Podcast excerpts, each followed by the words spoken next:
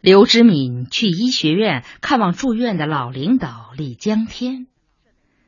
住院部设在医学院大操场后面，这里比门诊大楼安静多了。墙壁上全涂着奶油色，走廊很整洁，尤其是干部病房，地面修缮的焕然一新。人走进去，可以看见自己长长的投影。有两位年轻护士正在值班室里翻看什么，其中一位身材修长，有一双乌黑清澈的秀眼；另一位身材丰盈些，眼睛很大，水灵水气的。实在说，这里的护士都很漂亮。刘志敏不直接去病房，而是先朝这两位护士走去。小赵，小肖，他微笑着叫。虽然他来的次数并不多，但却十分精确的记住了每个人的名字和特点。一看是他，小赵和小肖顿时雀跃。哎，带来了吗？大眼睛的小肖急不可耐。嗯，什么？书啊！哎呀！该死，忘了。小肖的脸色顿时有些阴沉，而小赵却接上火了：“看你说好了今天带来的嘛，让我们白等了一天。”刘知敏不慌不忙的说：“嘿，怎么叫白等啊？你们有事情干嘛？今天该你们俩值班，正因为值班才等你拿书来呢。”要是下班了，我还不知道有没有时间看呢。小肖的眼睛特别会瞟人，也就特别能意识到自己的优越，说起话来也就特别傲气。好吧，为了帮助你们值班中违反纪律，我也专门违反纪律给你们带了书来了。说着，他拉开手提包，把书掏出来。这是最近正遭受批评的两本书，书写的并不好，但一批评倒把他的身价抬了起来。两位姑娘欢叫一声，乱蹦乱跳。嘘，轻点儿，轻点儿！你们这些小丫头啊，就爱看这些爱情书。告诉你们吧，出版社一共不到十本了，我是拼着命才为你们要来这两本的。哎，可不许让别人看见啊！没问题，两位姑娘齐声回答。要是有了问题呢？有了问题，我们就把你给揭发出来。三个人同时笑了，笑得很融洽，很愉快。好吧，到时候我们一起写检讨。我病倒了也没关系，有你们二位护理我。哎。李社长怎么样了？他呀，明天就出院。哎，这么快？还快呀！已经十天了。要换个普通病人，两天就得出院。嚯，你们倒赶起出版社社长来了啊！他现在醒着吗？这还用问？哪有下午五六点钟了还睡觉的？屋子里还有其他人吗？啊，刚来了一个。已经走了，那好，我去看他。刚走了两步，小肖又叫住他：“哎，把这份报纸给他捎去。”出版社社长兼党组书记李江天由于肠胃不适住院检查，检查了整整十天，结论才总算出来，没事。护士说的是实话。换个普通病人，至多两天就得出院，因为健康的征兆是明显的。但就因为他是一社之长，是个有相当资历的老干部，这“没事”二字才得打上一个又一个小心翼翼的问号。这是一种谨慎，又是一种负责。于是乎，验血、胃酸分析。胃镜透视，折腾来折腾去，只要翻江倒海。以李江天的脾气，早就要不耐烦了。他身体健康，这种健康别人体会不到，只有他自己最清楚。至于肠胃不适，那是多年遗留下来的老毛病。这毛病与三年困难时期有关，也和文革中的一段遭遇有关。就算肠胃真的有病，是不得了的大病，胃癌，又怎么样呢？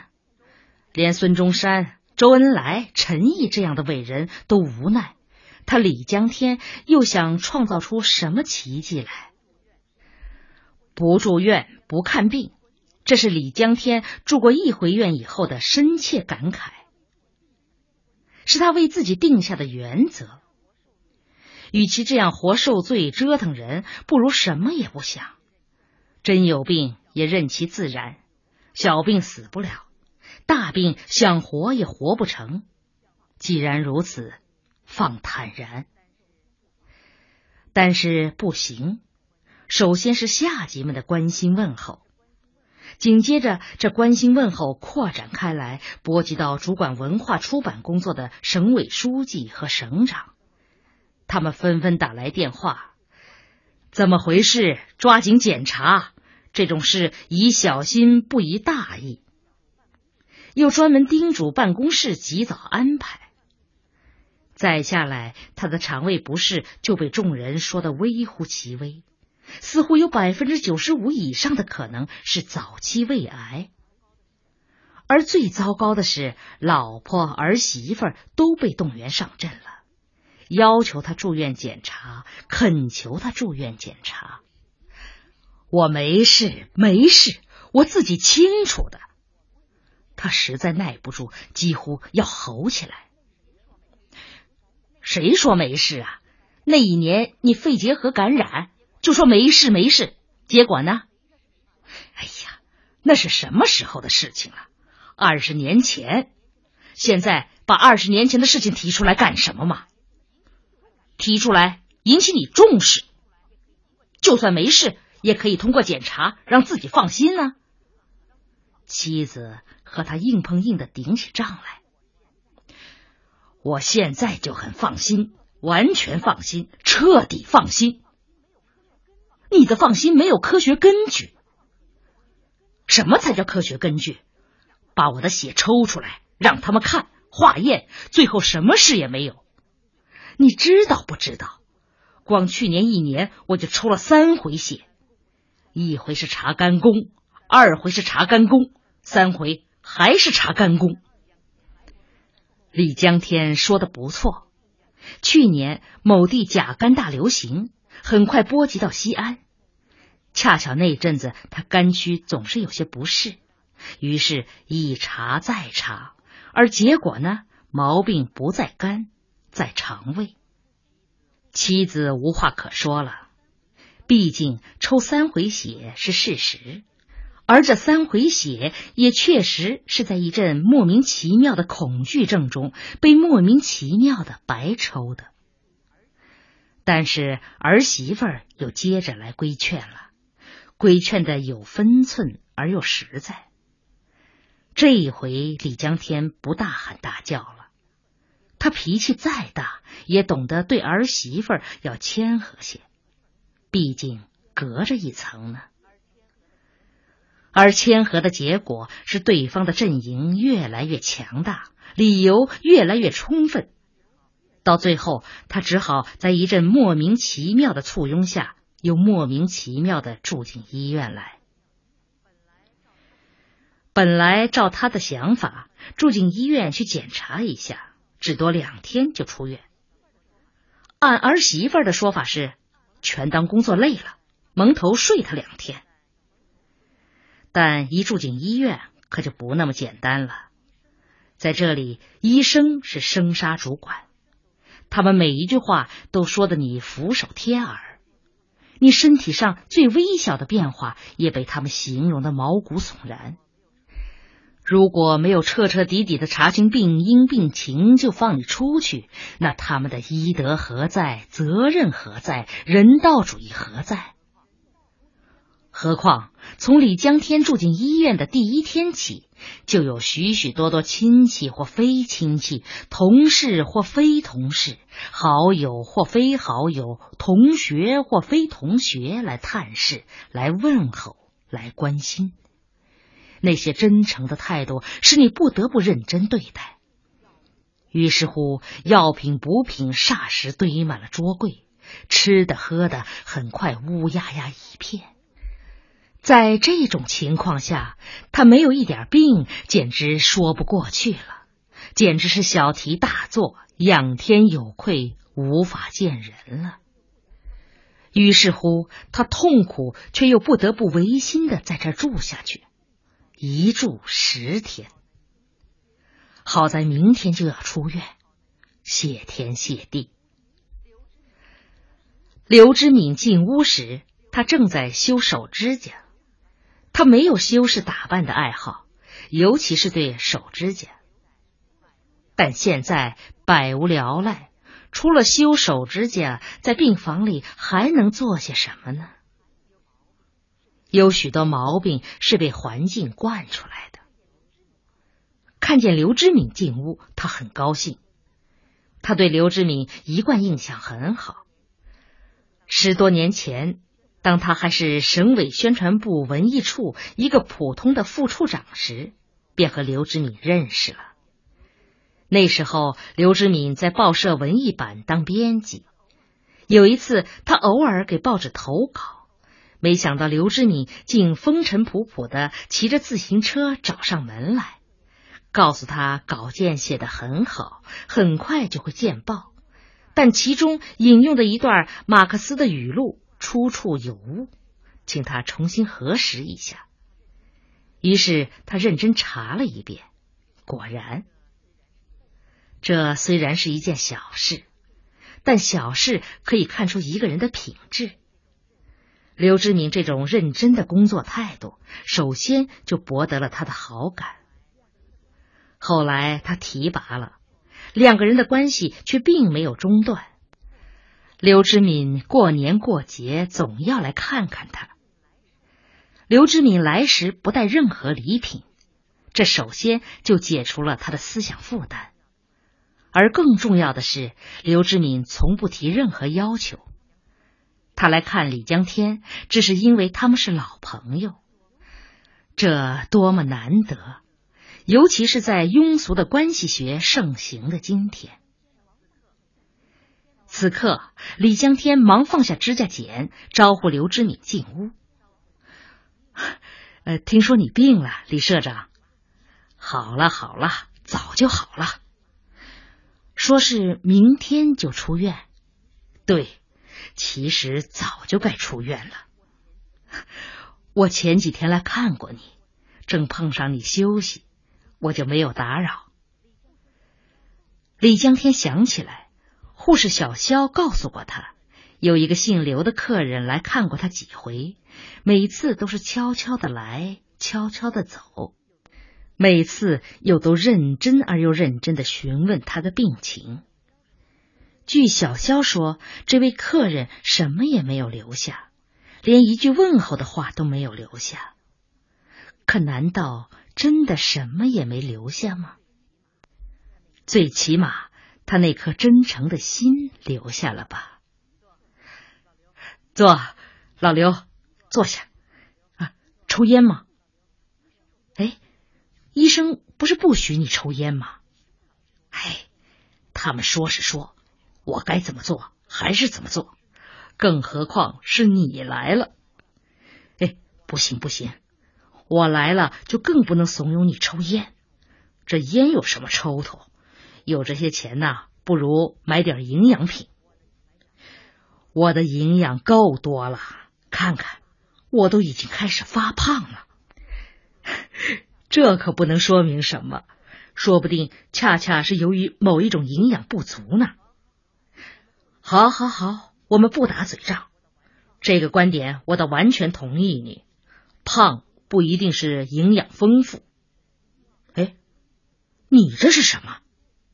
李江天不由分说，伸手在刘志敏的衣袋里掏摸出一盒香烟，笑着追问：“哎，这是怎么回事？刘知敏不无尴尬，我抽的。好啊，一本正经的劝我别抽烟，自己却猛抽，不行，今天当场抓获，算是战利品，归我了。哎哎哎，不行，怎么舍不得？不行不行，我可以抽，你不能抽，这简直是不平等条约嘛！你患过肺病，抽烟对肺不好。再说，你是一社之长，在禁烟问题上要带头嘛。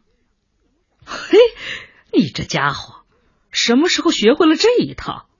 不行，今天冲着你这堂政治课，我就非抽不可。他坚持把烟叼上嘴，在点燃之前，先神神秘秘的关上房门，打开窗户。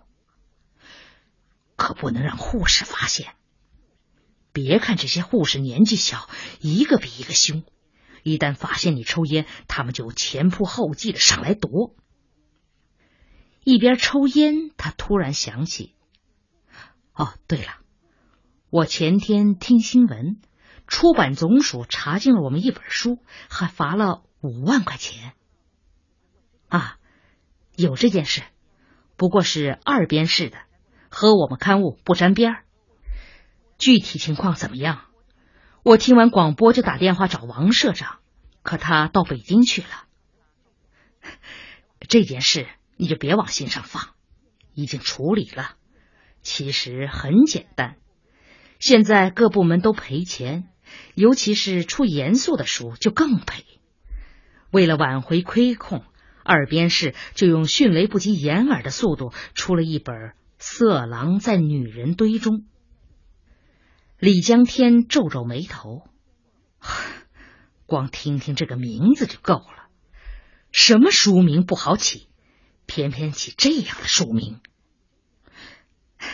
这你心里有数吗？问题就是要在书名上做文章。现在有些书内容非常低下，但书名是高尚的选择。马上就无人问津。反过来，书的内容没有啥，但题目搞得触目惊心，结果购者踊跃。李江天不出声息的叹了口气，实在说，这种现象不正常，极不正常。如果任凭它蔓延，会糟害了国家，糟害了民族。可是，这种现象既不是简单的、孤立的、毫无根由的形成，也不是由他一个人所能挽回的。也许在商品经济的冲击下，这是一段不可避免的阵痛。他狠狠的抽了一口烟。这本书你看过吗？啊，广播上点名以后，我专门找来看了。到底怎么样？是低级了一些，不光内容，连封面插图都称得上是色情画面。李江天不想了，在屋子里来回踱了几个圈儿。你们刊物呢？这次检查中出什么问题了没有？呃，那倒没有。不过，刘志敏有些犹豫。什么？不过我们刊物也不是生活在真空里，社会上好多东西都在冲击，闹得大伙儿心里乱乱的。呃，刚才我来之前还发生了一件事情。什么事？于是刘知敏从编辑室门锁被撬说起，一直说到周立群大哭大闹。边说，他边巧妙的把小梁和老徐的关系做了一些渲染，把他们两个的关系说得很肮脏、很卑鄙、很丑恶。果然，李江天被激怒了。这两个人怎么这么猖獗？是性解放的鼓吹者吧？刘志敏不知该怎么样回答。这些年来，好些青年在性的问题上毫不在乎。性解放的鼓吹者究竟指哪些人？一种人只是在嘴上说说，而另一种人则在报刊杂志上发表文章宣扬。这两类似乎都可以称之为鼓吹者，但又明显存在着区别。似乎看出了他的疑窦，李江天说：“对普通公民来说，有这些言论，我们可以不深究，允许大家有一个自我探索和自我认识的过程。但出版部门面向整个社会，一举一动都会影响社会思潮，这就要引起我们的重视。不是说我们不允许个人有思想的自由。”也不是说性解放的观点今后不允许讨论，而是它在现实中对社会会造成危害。也许一万年以后，人类的婚姻关系确实会改变，但这不等于说今天我们就可以允许重婚纳妾和任意的玩弄异性。这件事必须认真抓。如果连刊物编辑们都满是这些思想观念，你想想，刊物怎么会不出错？怎么能保证不被查禁？你回去告诉白小洞，就说是我说的。机会终于来到了，刘志敏心里一阵紧张，脸上却纹丝儿不动，一副左右为难的模样。李江天很快发觉，啊，怎么了？呃，也也也没什么，也没什么，就是有什么。啊，李社长，这件事比较麻烦。怎么，这个姓梁的有背景？哦，那倒不是。不是有背景，是有什么？哎呀，你这个人痛快点儿。呃，主要是白主编，他没法下手。为什么？呃，白主编他这个人工作能力很强，其实呃是很不错的。哎呀，要你说这些干什么？让你给他凭空摆好来了，快说，他为什么没法处理这事？他，呃，他也搞了个娘们儿。天气越来越冷了，从西北高原上掠来的寒流，一连几天都压迫着这座历史悠久的古城。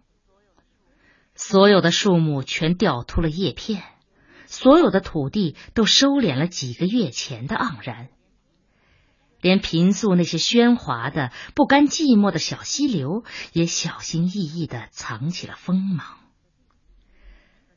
辉煌的土地，辉煌的房屋，满目中除了辉煌，再也没有其他色块。而与这一切浑然协调的是辉煌的天空，天空蒙蒙一片，偶尔飘下几滴雨水，也很快结成冰块。一大早，白小洞便起床，匆匆洗了脸，从衣橱里拿出衣服，对着镜子一件一件换，之后又擦皮鞋，擦得一丝不苟。